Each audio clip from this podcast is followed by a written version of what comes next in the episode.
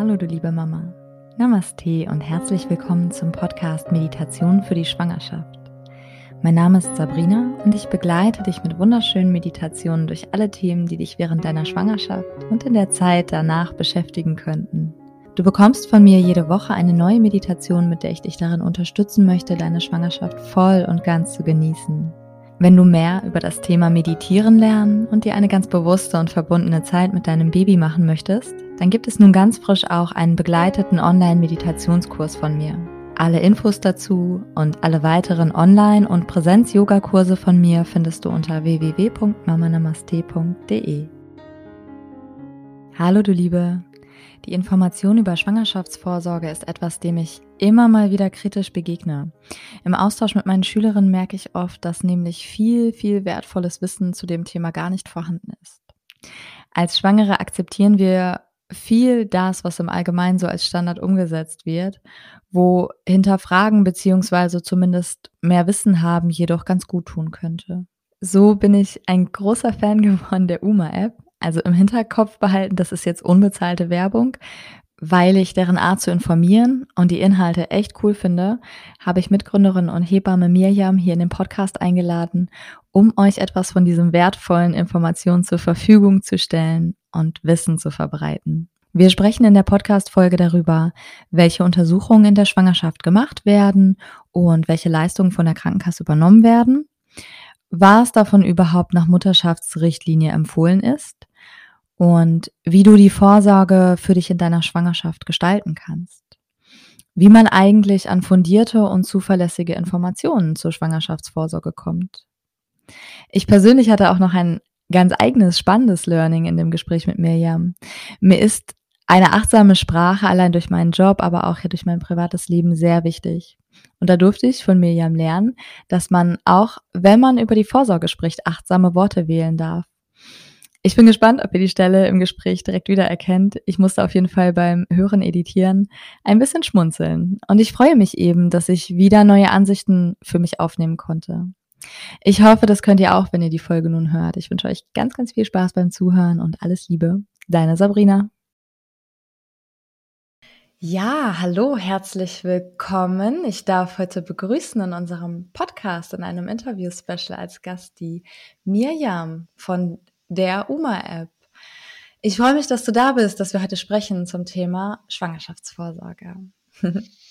Ja, hallo Sabrina. Ich freue mich über die Einladung und bin ganz gespannt, über was wir heute so sprechen können. Ja. Ähm, magst du dich vielleicht einfach zum Anfang des Gesprächs einmal kurz vorstellen? Wer bist du? Was machst du? Und ich habe ja gerade schon mal die App als Schlagwort in den Raum geworfen. Genau, ich kann so ein bisschen erzählen, dass ich so während der Abi-Zeit so meine Leidenschaft für Geburten und Geburtshilfe entdeckt habe, mhm. dann Hebamme geworden bin und mich das Thema aber auch immer noch weiter interessiert hat. Ähm, ich habe dann nochmal Psychologie studiert, habe auch Public Health, also ja so strukturelle Gesundheitsversorgung studiert und mich immer noch mal damit beschäftigt und mich immer dafür interessiert, wie es sein kann, dass auch manche Frauen total zufrieden sind mit der Zeit von Schwangerschaft, Geburt, wie sie das erleben und andere weniger und wie man einfach mit einer guten Versorgung in dieser Zeit, mit einer guten Geburtshilfe dazu beitragen kann, dass Frauen und Familien diese Zeit einfach für sich gut erleben. Ähm, und ich war dann auch einige Jahre nochmal an der Uni, habe auch in dem Bereich Hebammenwissenschaften geforscht und irgendwann ist dann die Idee entstanden, eben dieses ganze Wissen auch in einer App zusammenzutragen und so bereitzustellen, dass es einfach gut verständlich ist und das eben dazu beitragen kann, als digitale Versorgung eben in dieser Zeit Frauen und Familien zu helfen. Und so ist dann letztendlich UMA als App für die Schwangerschaft entstanden. Ah, super spannend. Also ihr werdet etwas liefern, was vielleicht äh, in unserem System gerade, so wie es gestrickt ist, teilweise, ich will gar nicht zu viel vorweggreifen, aber ähm, zeitlich bedingt oder so vielleicht gar nicht möglich ist in Untersuchungen. Sehr cool, spannend. Mm, ich würde, weil wir heute über das Thema Schwangerschaftsvorsorge sprechen, einfach mal ja ganz mit der trockenen Theorie anfangen wer legt eigentlich überhaupt oder was legt fest, welche Untersuchungen in der Schwangerschaft gemacht werden, welche Leistungen da die Krankenkasse übernimmt. Ähm, oft wird auch mit dem Begriff Igelleistung herumgeworfen. Ich hatte das vor meiner Schwangerschaft noch nie gehört. Ich weiß gar nicht, was das überhaupt bedeutet. Vielleicht magst du da mal etwas zu erzählen. Ja, gerne. Ähm, ganz, ganz trocken gibt's in Deutschland den sogenannten gemeinsamen Bundesausschuss oder abgekürzt GBA. Und das ist so das höchste ähm, Organ der Selbstversorgung, äh, der Selbstverwaltung im Gesundheitswesen. Das heißt, ähm, das ist eine Stelle, da sitzen Krankenkassen, Ärztinnen, Ärztinnen, Krankenhausverbände zusammen und entscheiden, welche Leistungen werden durch die Krankenkasse vergütet, welche nicht, verhandeln, diskutieren da. Und da werden eben auch die Mutterschaftsrichtlinien festgelegt. Die Mutterschaftsrichtlinien kann man auch ganz einfach googeln, ähm, sind im Prinzip ein Papier, wo drin steht, was sollten Ärztinnen und Ärzte und auch Hebammen anbieten in der schwangeren Vorsorge und was übernehmen dann eben auch die Krankenkassen. Die sind schon recht alt, werden aber regelmäßig geupdatet und im Prinzip ist der Mutterpass auch ein Teil dieser Mutterschaftsrichtlinien. Und das ist sozusagen da, wo entschieden wird, was die Krankenkassen bezahlen möchten. Ähm, was es dann eben auch noch gibt, sind die sogenannten IG-Leistungen. Das sind individuelle Gesundheitsleistungen. Das heißt, das ist etwas, wo die Krankenkasse sagt, das passt nicht in das Konzept der Krankenkassen, also dass wirklich eine Nützlichkeit nachgewiesen muss, dass es wirtschaftlich sein muss. Und dann sagen sie eben, ähm, das möchten wir nicht bezahlen. Und manchmal wird es aber trotzdem bei Ärztinnen oder auch bei Hebammen angeboten. Und dann muss man es eben selbst bezahlen. Mhm. Im Allgemeinen ist eine IG-Leistung schon ein ganz guter Hinweis darauf, dass es keinen wissenschaftlichen Nachweis gibt, dass das wirklich was bringt, weil ansonsten ist es so, dass in Deutschland dann auch die Krankenkassen die Kosten dafür übernehmen, wenn das so ist. Ähm, trotzdem kann es manchmal einem individuellen Fall Sinn machen, aber so als Hinweis ist es schon mal ganz gut, sich dann vielleicht näher zu informieren oder sich näher Gedanken zu machen, möchte ich das eigentlich überhaupt?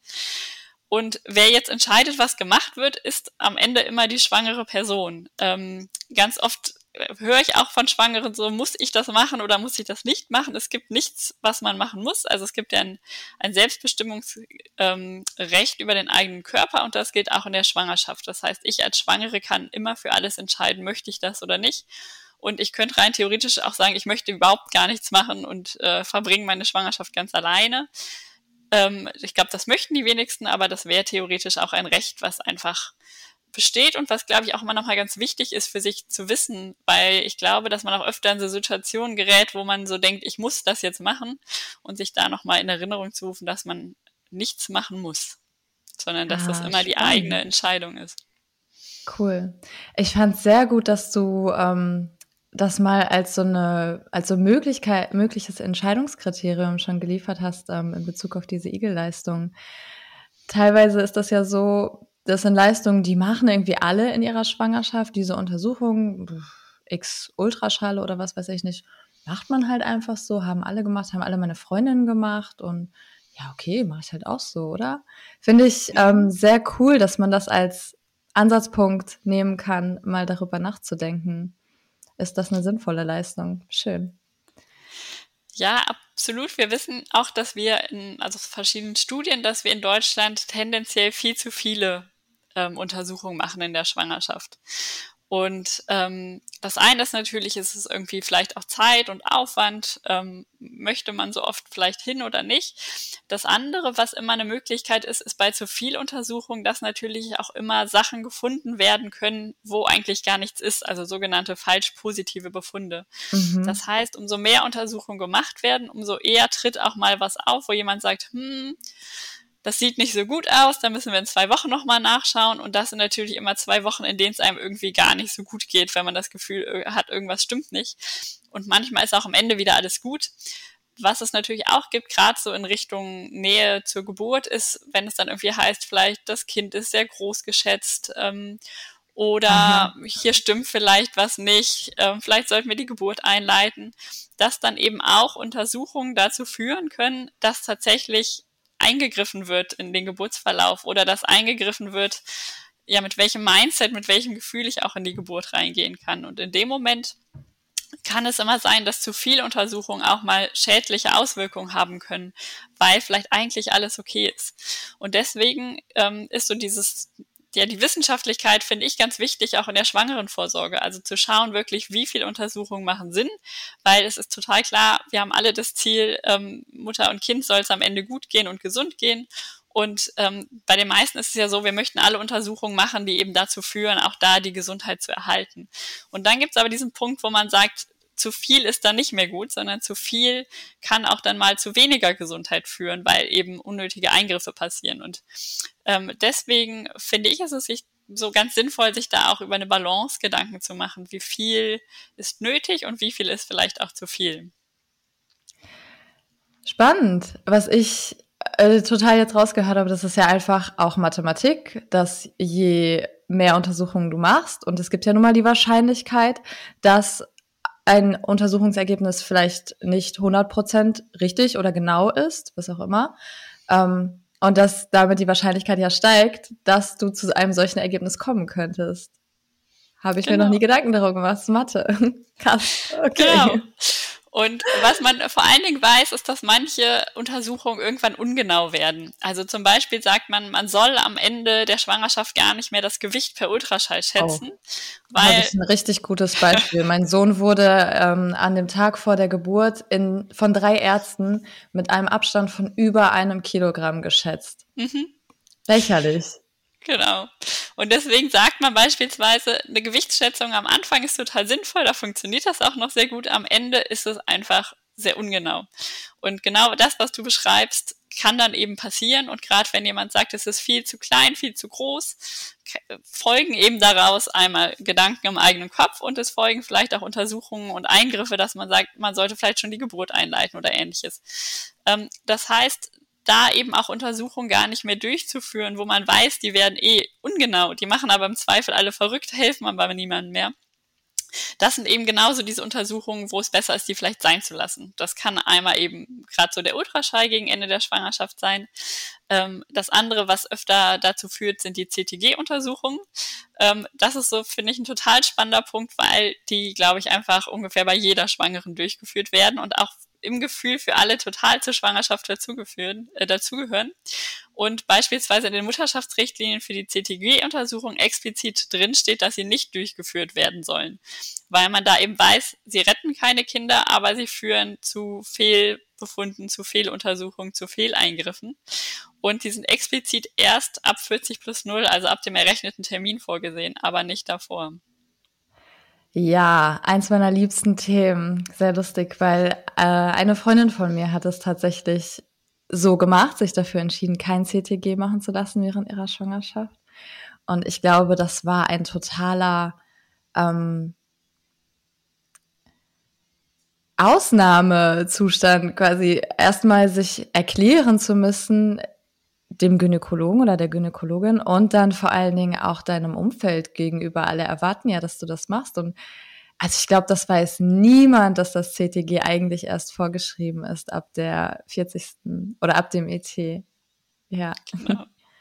Ja, du sagst auch vorgeschrieben. Ähm, es ist natürlich, ähm, ich möchte jetzt gar nicht so dich. Äh, oder Die, ich ich merke es gerade selber, genau, ja. Sprich aus, Entschuldigung. Genau. Ich versuche, wie ich so äh, nett formuliere. Mir passiert das selber total auch, dass man so Sachen sagt und letztendlich ist es ja nicht vorgeschrieben, sondern es ist angeboten und wird empfohlen. Ja. Ähm, und vorgeschrieben erweckt natürlich in einem wieder das Gefühl, ich muss das machen, ich sollte das machen. Und zeigt nochmal total, wie sehr das so drin ist in unserem Gedanken ja. und in unserem Sprachgebrauch. Und wie wir ja auch alle inzwischen total wissen, ist, dass Sprache total formt, wie wir dann handeln und was wir denken und wie wir damit umgehen. Und deswegen finde ich es immer total spannend, da auch nochmal hinzuhören, auch was man selber vielleicht sagt. Ja, ja, oh, ich liebe das, äh, auf die achtsame Sprache zu schauen. Genau. Und was macht vorgeschrieben mit dir? Ähm, du denkst, okay, das ist jetzt eine Untersuchung, die ist vorgeschrieben und ich mache sie nicht. Gefährde ich damit irgendwie mein Kind? Was passiert mit mir? Komme ich ins Gefängnis, weil ich, also jetzt überspitzt dargestellt, aber also das sind ja alles dann Gedanken, die dann unterbewusst mit dieser Art ähm, der Wortwahl und der Art zu denken einhergehen. Äh, total schön. Ja. ja. Ähm, das heißt, du kannst immer für jede Untersuchung, auch wenn sie nach Mutterschaftsrichtlinie empfohlen sind, kannst du trotzdem auch sagen so, hey, nein, ich möchte das nicht. Das kannst du machen, genau. Ja, okay. Ähm, ich möchte da, glaube ich, dann schon weitergehen und nachfragen, wie kann ich denn für mich herausfinden, die Entscheidung zu treffen, welche Untersuchung mache ich jetzt oder nicht. Mache ich alle, die nach Richtlinie empfohlen sind und mache das dann auch einfach so oder hinterfrage ich da was oder mache ich etwas von dem, was standardmäßig gemacht wird, ähm, einfach mit? Wie treffe ich diese Entscheidung? Wie finde ich das heraus? Du Liebe, ich plopp hier gerade mal rein. Und zwar habe ich im Nachgang nach dem Gespräch noch einmal mit Mirjam gesprochen und sie war noch nicht ganz zufrieden mit dem Umfang und den Informationen, die sie hier zum Thema Schwangerschaftsvorsorge gegeben hat. Daher hat sie vorgeschlagen, dass wir ein gemeinsames Live auf Instagram machen, um einfach mal eure individuellen Fragen zu klären zu der Frage, welche Untersuchungen sinnvoll sind und wie man damit umgehen kann, wenn sich eine Untersuchung nicht gut anfühlt.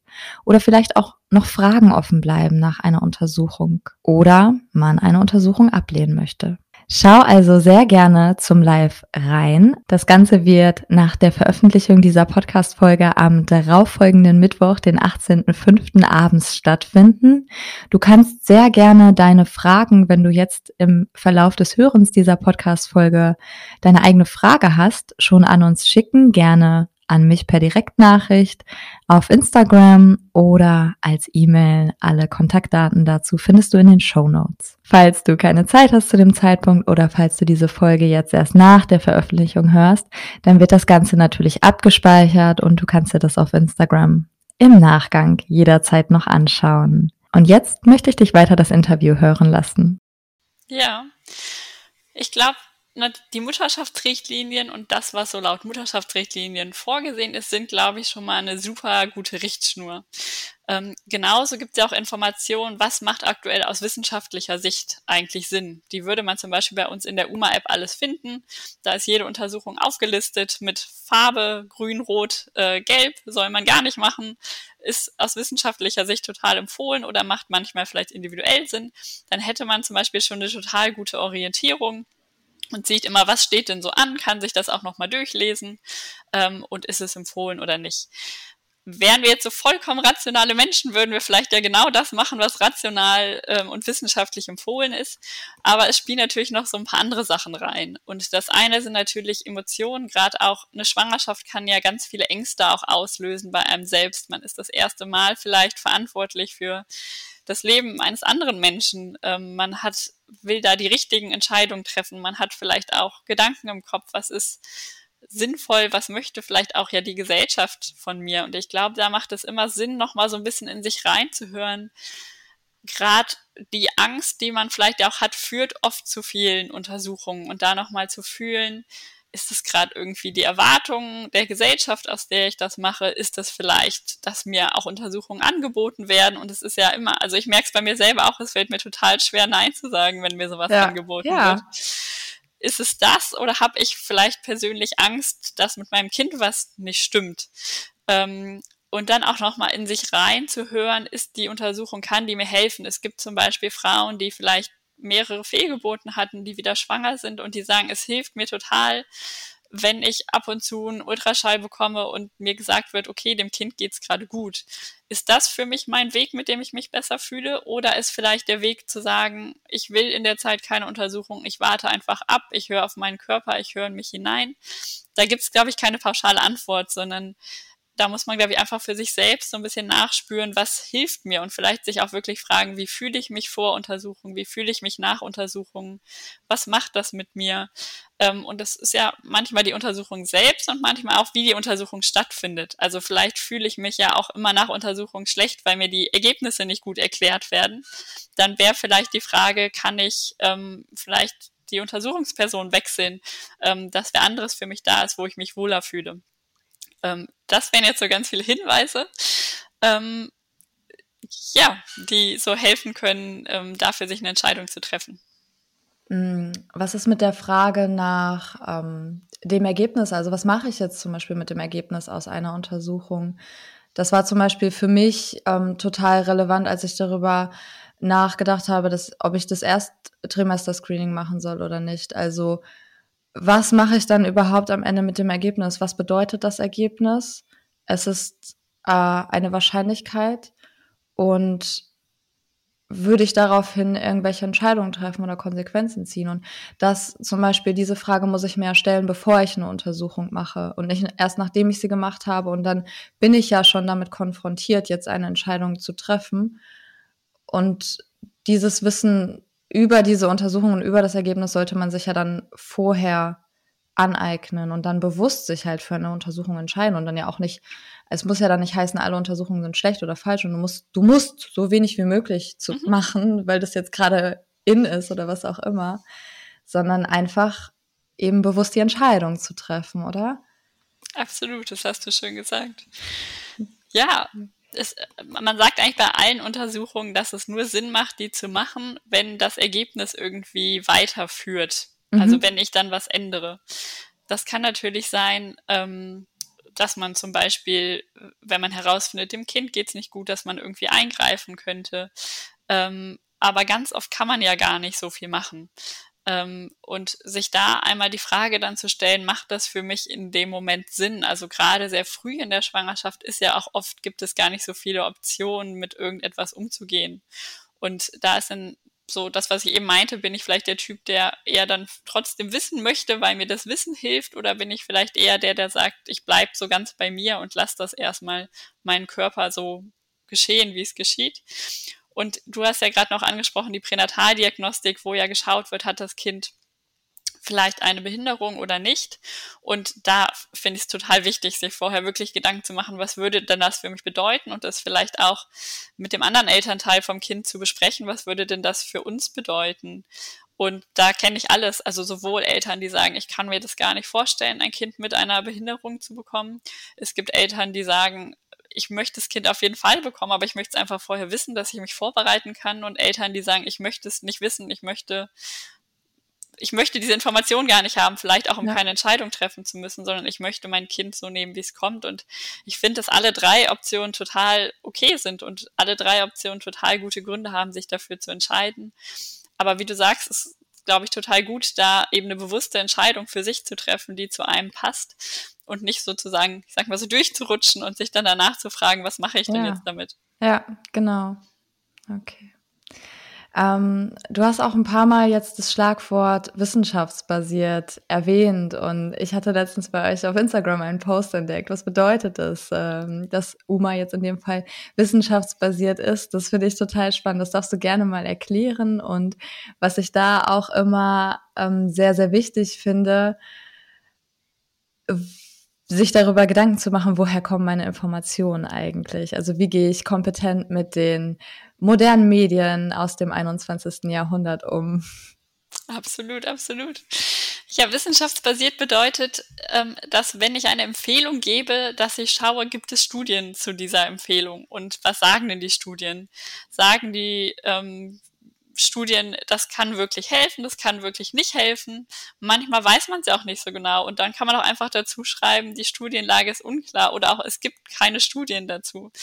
Und ähm, dann kann ich für mich als Person entscheiden, okay, ähm, es gibt Studien, die sagen, das hilft nicht, dann lasse ich das auch einfach. Oder auch gerade das finde ich so, ja, auch beim Thema geburtsvorbereitende Maßnahmen gibt es ja unendlich viel, was man machen kann, um sich auf die Geburt vorzubereiten. Und da finde ich es total schön, eigentlich auch total entspannt, weil bei vielen auch einfach nicht klar ist oder nicht nachgewiesen ist oder sogar nachgewiesen ist, dass es nichts bringt. Und das kann ja auch total entlastend wirken, dass ich nicht das Gefühl habe, ich muss jetzt tausend Sachen machen, sondern auch einfach, ich, ich bin oh, einfach ja. schwanger und ja. fertig, Ende aus. Oder auch, es kann ja auch sein, ähm, es steht da, das äh, weiß man nicht, ob das was bringt oder es bringt wahrscheinlich nichts, aber ich habe so das Gefühl, ich möchte was machen und dann mache ich es halt einfach trotzdem, weil es sich für mich schön anfühlt.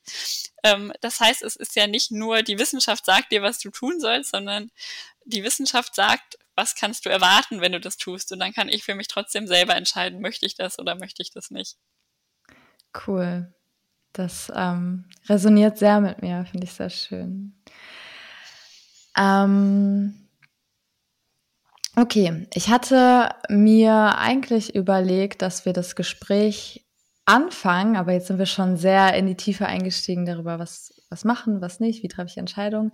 Aber ich möchte vielleicht doch noch mal ein bisschen konkret werden. Und zwar hoffe ich natürlich mit der Folge auch schon diejenigen werdenden Mamas zu erreichen, die noch ganz frisch schwanger sind, vielleicht ihren positiven Schwangerschaftstest in der Hand haben und nach Informationen suchen und ähm, lass uns mal über die erste Untersuchung bei der Gynäkologin, beim Gynäkologen sprechen. Da erlebe ich nämlich sehr oft und habe es auch selber erfahren, dass ich mich da so überrollt gefühlt habe. Mhm. Ich wusste nicht, was passiert hier gerade, was macht die eigentlich alles. Ich hatte eine so, so liebe Ärztin, die hat mich auch ganz gut abgeholt, aber irgendwie bin ich da trotzdem nicht durchgestiegen und ich kam mit so einem total, was ist jetzt eigentlich gerade Ambach-Gefühl aus dem Termin heraus.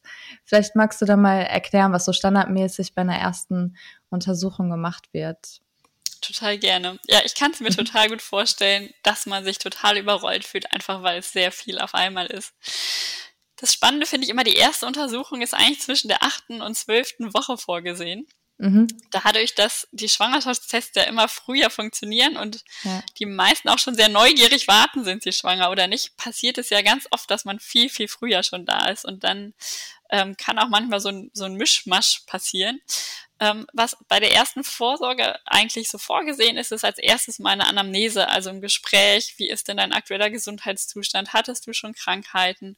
Also das, was man auch so ein bisschen kennt, einfach da auch so ein bisschen in die Gesundheitsgeschichte der anderen Person einzusteigen, weil das natürlich auch immer wichtig sein kann für die Schwangerschaft.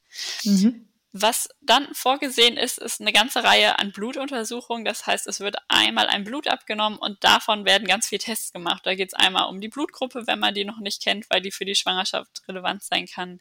Es geht um den Impfschutz, zum Beispiel für Röteln, weil das für ein Kind gefährlich sein kann, wenn die äh, Mutter eine Rötelninfektion bekommen würde. Es geht ja ganz viel auch um Infektionserkrankungen, liegt da irgendwie was vor. Ähm, das sind dann Untersuchungsergebnisse, die beim nächsten Mal mit einem besprochen werden würden. Mhm. Das andere ist, dass auch nochmal so eine körperliche Untersuchung empfohlen wird, da einmal zu schauen, ist soweit alles gesund, auch nochmal ein Abstrich auf Chlamydien. Das heißt, das wäre auch nochmal ein, ja, eine vaginale Untersuchung. Und ähm, es wird eben geschaut, wie ist die Schwangerschaftswoche aktuell, um einen möglichst guten errechneten Geburtstermin zu bekommen. Wir wissen ja, es kommen nur vier Kinder am vier Prozent der Kinder am errechneten Geburtstermin auf die Welt. Ähm, aber es ist ähm, da macht man sich am Anfang der Schwangerschaft noch nicht so viel Gedanken. Am Ende kommt dann ja manchmal die Frage, ähm, wenn die Schwangerschaft länger dauert, wann wird eingeleitet, wann wird nicht eingeleitet. Und das ist ja auch ein ziemlich großes Thema. Und dafür macht es Sinn, einen möglichst präzisen, errechneten Termin zu bekommen. Manche Frauen wissen ja auch ganz genau, wann sie schwanger geworden sind, weil sie wissen, wann der Eisprung war, wann sie vielleicht Sex hatten, vielleicht gab es auch eine künstliche Befruchtung. Dann ist der Termin relativ klar. Ansonsten macht es eben da Sinn, nochmal mit dem Ultraschall zu gucken und eben auch recht früh ähm, weil man dann recht gut bestimmen kann, wie alt das Kind aktuell ist und sich dadurch dann natürlich eben auch errechnen lässt, ähm, wann so voraussichtlich der Geburtstermin ist. Ähm, was dann oft noch gemacht wird, ist eben einmal einen Blutdruck zu messen und einmal eine Urinuntersuchung. Und das wird einen ab dann so die ganze Schwangerschaft begleiten. Mhm. Einfach aus dem Grund, weil es eine Erkrankung gibt in der Schwangerschaft. Das sind Erkrankungen, die mit einem hohen Blutdruck und Eiweiß im Urin einhergehen. Ähm, die heißen manchmal hypertensive, also Bluthochdruck, Schwangerschaftserkrankung, Schwangerschaftsvergiftung, ähm, Gestose, HELP. Es gibt so ganz viele Wörter, die in diese Richtung gehen. Und da passt so das Immunsystem vom Kind und der Mutter die, die äh, hakeln so ein bisschen ineinander und dann kann es einfach für beide gefährlich werden. Und deswegen findet immer diese Untersuchung von Blutdruck und Urin statt und meistens ist alles total okay und wenn man es früh erkennt, kann man auch gut damit umgehen. Deswegen sind das so zwei ganz wichtige Sachen in der Schwangerschaft. Das ist eigentlich das, was so beim ersten Mal ähm, stattfindet.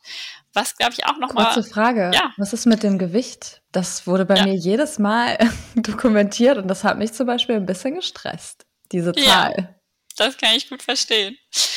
Ähm, das Gewicht, sage ich mal so, aus wissenschaftlicher Sicht ist es empfohlen, das Gewicht auch am Anfang einmal zu bestimmen und auch den BMI, weil man eben sagt, dass ein sehr hoher oder ein sehr niedriger BMI auch mit bestimmten Risiken für die Schwangerschaft einhergeht.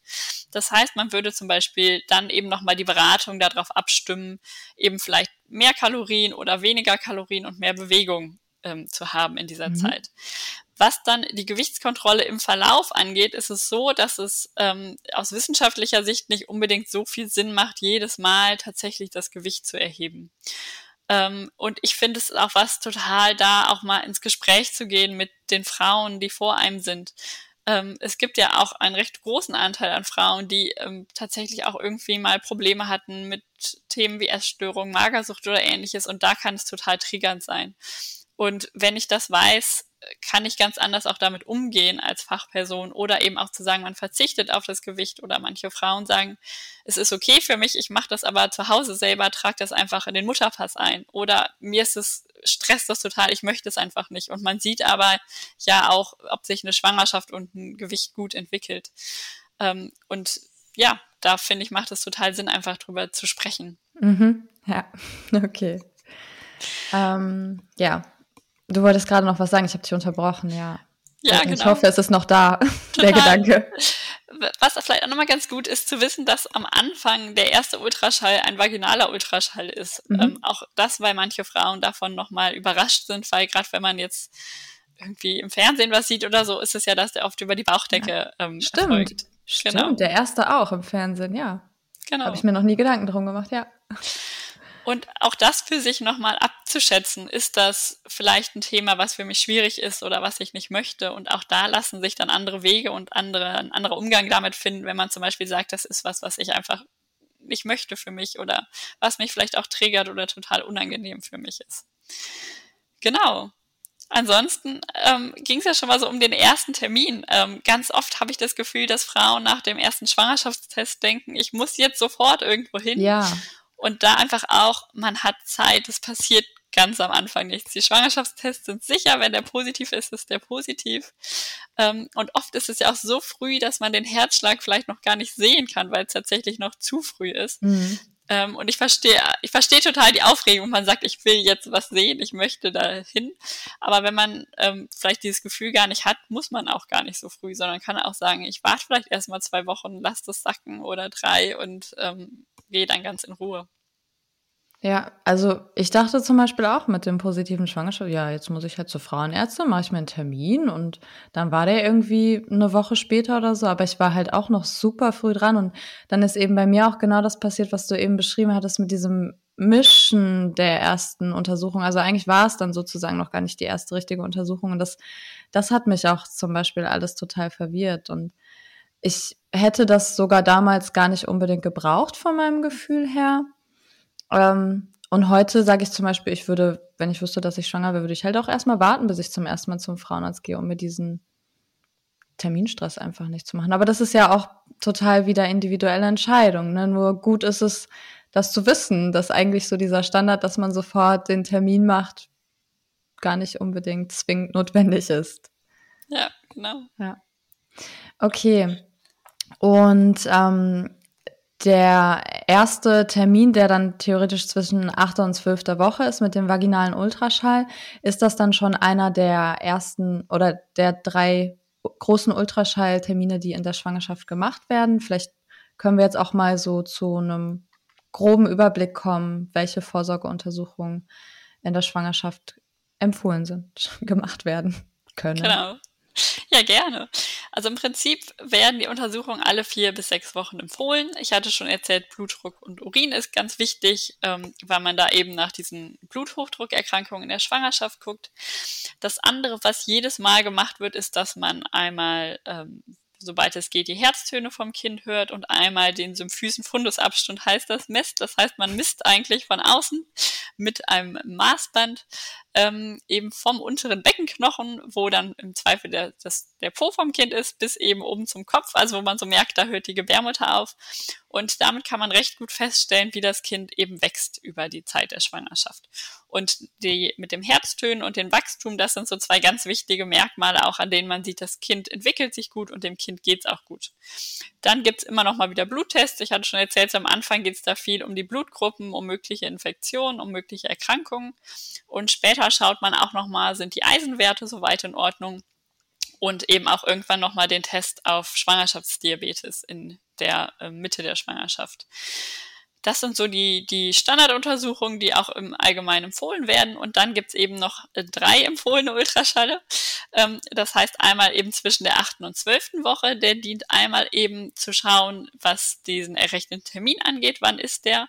Und man kann auch nochmal schauen, ist wirklich die Schwangerschaft im Uterus und nicht in den Eileitern? Also hat die sich an einer guten Stelle eingenistet, die Eizelle. Ähm, da ist so ein bisschen umstritten, wie viel man in der Zeit da wirklich erkennen kann oder nicht, oder ist es zu früh oder zu spät. Das sind so die wichtigen Gründe, aus denen man das den ersten macht.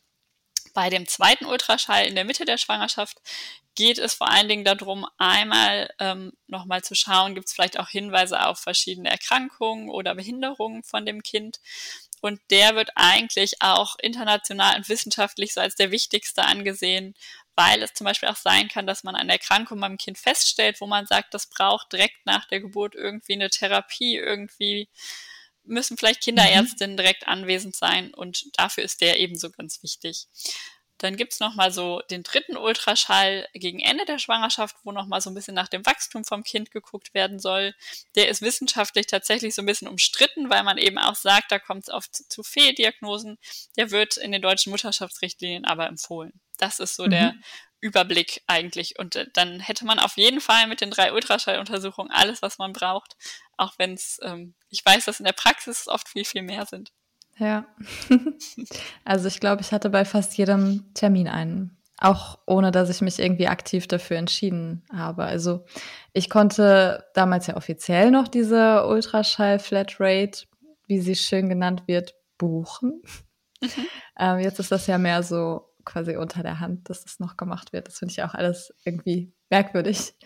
Aber ich habe mich dagegen entschieden und es kam irgendwie trotzdem immer irgendein Grund, weswegen man halt mal einen Ultraschall machen kann. Das weiß ich nicht. Ja. Würde ich heute definitiv hinterfragen. Genau, nach dem neuen Strahlenschutzgesetz sollen ja eben nicht mehr Ultraschalluntersuchungen durchgeführt werden, die medizinisch nicht notwendig sind. Das wären im Prinzip diese drei, es sei denn, es gibt eben wirklich größere Besonderheiten, ja. sage ich mal. Ähm, ja, ich glaube, es gibt das Sehen gibt uns das Gefühl von Sicherheit. So, mhm. man sieht was. Ähm, und ist ja auch ist, schön. Dann nimmst du oft ein Foto von deinem schön. Baby mit nach Hause. Ja. Genau. Und es ist natürlich auch, ähm, man geht so rein mit dem Gefühl, mal schauen, ob alles in Ordnung ist. Ähm, und ich glaube, da, ja, man muss da für sich auch eben eine Entscheidung treffen mit dem Wissen. Es kann eben auch sein, ja. dass dann irgendwann gesagt wird, es ist nicht alles in Ordnung was mache ich damit? Und dass es eben aus wissenschaftlicher Sicht definitiv so ist, dass mehr nicht mehr hilft, sondern mehr eben auch irgendwann ähm, mehr Probleme machen kann. Ja. Okay. Jetzt haben wir so viel darüber gesprochen, dass ähm, man ja hinterfragen kann, welche Untersuchungen man macht und welche vielleicht nicht. Und dass welche, die oft standardmäßig gemacht werden, gegebenenfalls in Frage zu stellen jetzt. Und wie kann ich jetzt meiner Gynäkologin sagen, hey, ich möchte auf gewisse Untersuchungen verzichten, die sie sonst immer macht, die sie natürlich dann noch abrechnen kann. Ähm, ich kann mir vorstellen, dass man da vielleicht mit so einem komischen Bauchgefühl reingeht. So, ja, was sagt die dann über mich? Will die dann, findet die das nicht gut? Mag die mich dann jetzt nicht mehr als Musterpatientin? Ich will ja auch allen irgendwie gefallen. Ich weiß, es sind wahrscheinlich nicht alle so wie ich, aber ähm, ich könnte mir vorstellen, dass einige Frauen mit so einem Gefühl in so ein Gespräch hineingehen würden. Hast du da Tipps oder Ideen? Ja, ähm, ich finde es eine total schwierige Frage und ich kann es total gut verstehen. Ähm, ich muss auch einmal tief Luft holen, weil ich es tatsächlich auch schwierig finde, darauf eine Antwort zu finden. Ich finde, mhm. es gibt Frauen, die können das super, zur Ärztin zu gehen und da auch für sich einzustehen und zu sagen, ich will das ja. und das will ich nicht und ob du mich jetzt magst oder nicht, ist mir völlig egal.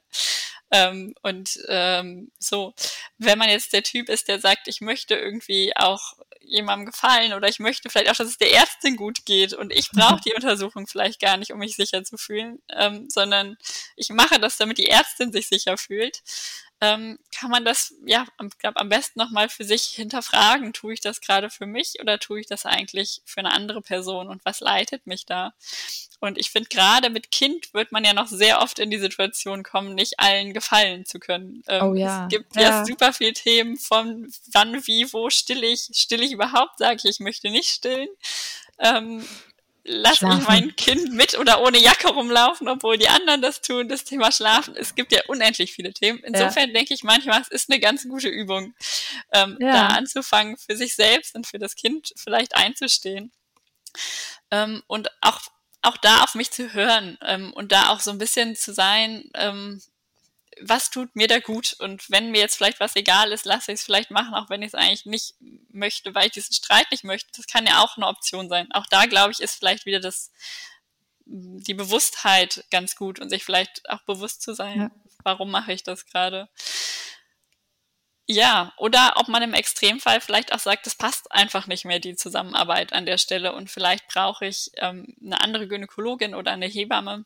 Ähm, da haben wir auch noch gar nicht drüber gesprochen, dass ja auch genau, in Deutschland ja. Schwangerenvorsorge machen. Was passt wirklich für mich, weil letztendlich ist es die eigene Schwangerschaft und man sollte da sich wohlfühlen bei den Personen, bei denen man ist. Ja, ja, das Wohlfühlen vor allen Dingen finde ich sehr, sehr wichtig.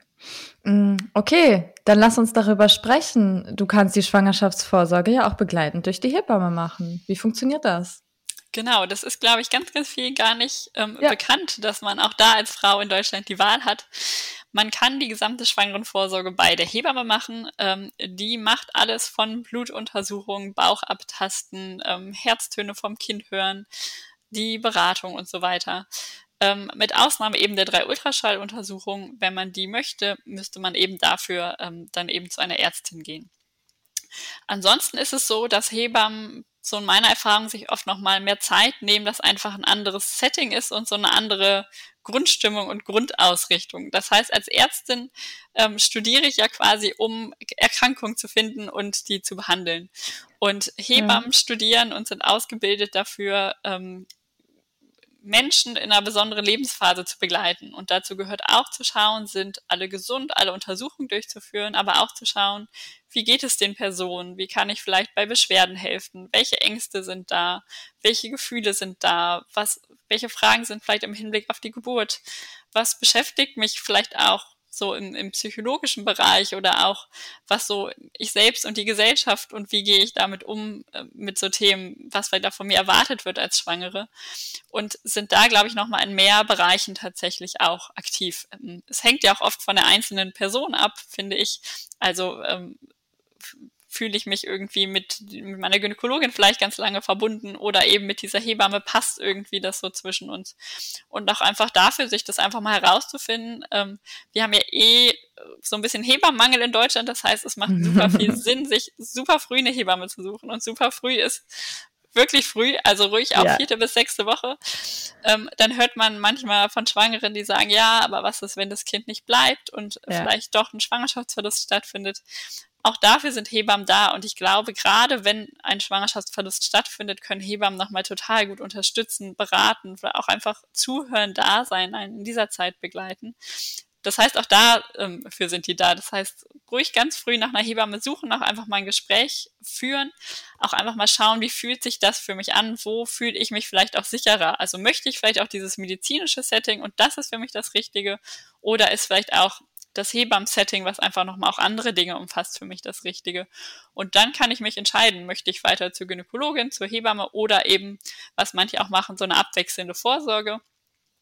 Manchmal klappt das total gut. Hebamme und Gynäkologin sagen, ist total gut für mich und beide freuen sich, dass die Hebamme so beide, äh, dass die Schwangere beide Seiten hat. Und manchmal ist es auch so, dass äh, die, die eine Fachperson sagt, ich möchte irgendwie mit der anderen nicht zusammenarbeiten dann wird es irgendwie so ein bisschen nervig und stressig und tatsächlich weiß ich auch nicht so gut, was man dann machen soll. Es ist dann einfach total blöd, ähm, weil es ja eigentlich darum geht, dass die Schwangere sich wohlfühlen kann in der Zeit. Ja, das wäre schade. Ach, sehr, sehr spannender Gedanke. Ähm, die unterschiedliche Ausr äh, Ausrichtung, mit der ein Arzt, eine Ärztin beziehungsweise eine Hebamme ja an die Sache herangeht. Habe ich mir noch nie Gedanken drüber gemacht. Cool.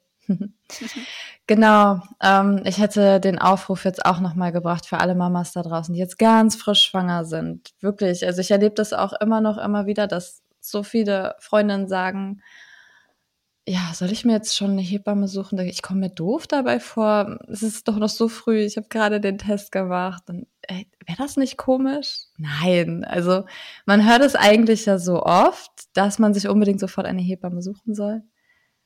Aber irgendwie macht man es dann vielleicht trotzdem nicht in der Umsetzung. Und das ist echt wirklich so der einzige Appell, den ich gerade so am Anfang der Schwangerschaft habe. Kümmere dich einfach drum. Und die Hebamme kann, glaube ich, sehr, sehr viel Gutes für dich tun, wenn du sie dann hast. Ja. Okay.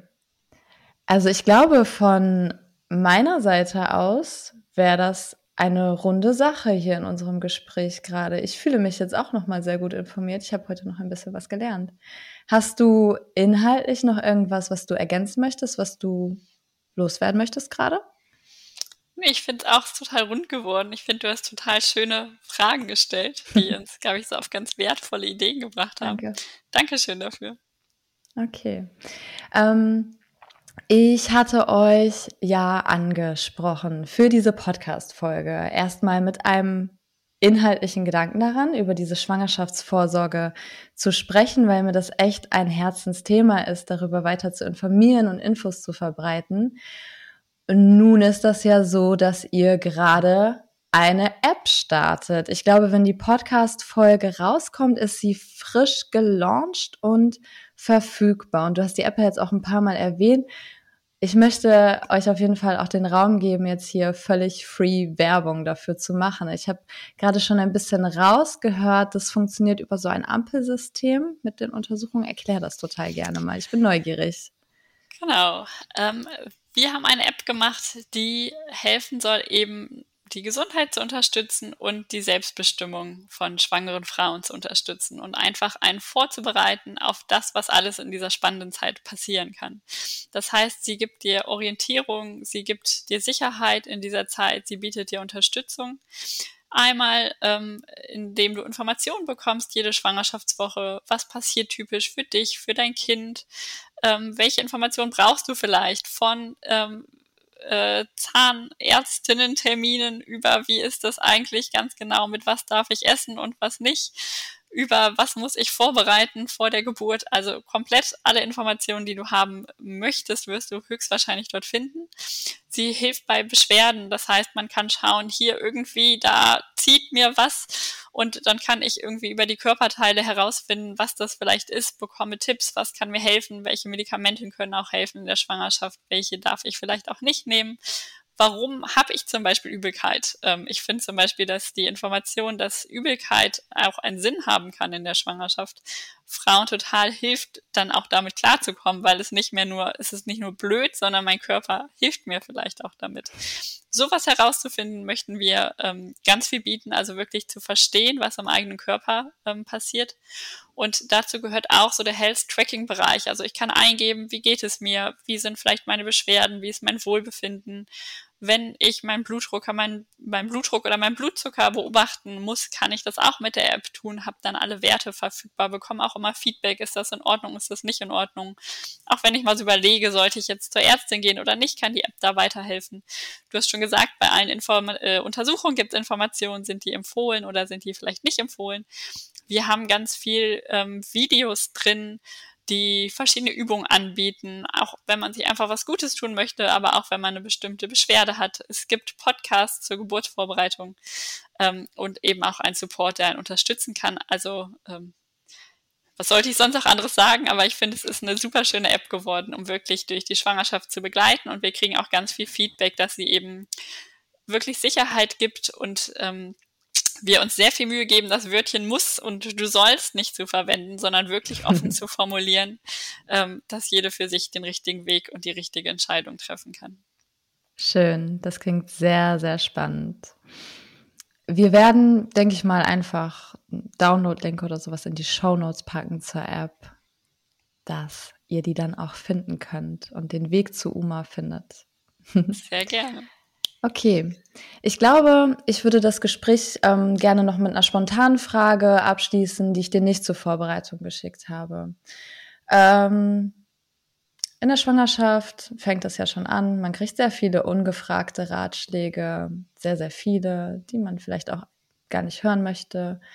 Ich würde dich trotzdem einfach mal dein Nummer eins Ratschlag hier teilen lassen. Aus ja, bisschen deiner Mischung aus Expertinnensicht, aber auch vielleicht deiner persönlichen Erfahrung. Was ist dein Nummer eins Tipp an eine Schwangere? Mein Nummer eins Tipp an eine Schwangere, ich glaube, ich würde sagen, mir Personen zu suchen, die mich wirklich gut unterstützen, sowohl in der Schwangerschaft als auch bei der Geburt. Eine Fachperson an der Seite zu haben, wo man das Gefühl hat, das passt richtig gut. Ich fühle mich besser danach. Mhm. Das wäre, glaube ich, mein Nummer eins Tipp. Schön. Dankeschön. okay, liebe Mirjam, ich danke dir für das Gespräch. Wünsche dir einen wunderschönen weiteren Tag. Alles Gute und einen lieben Dank an alle, die zugehört haben bei dieser Folge. Alles Liebe. Ich danke dir auch. Tschüss.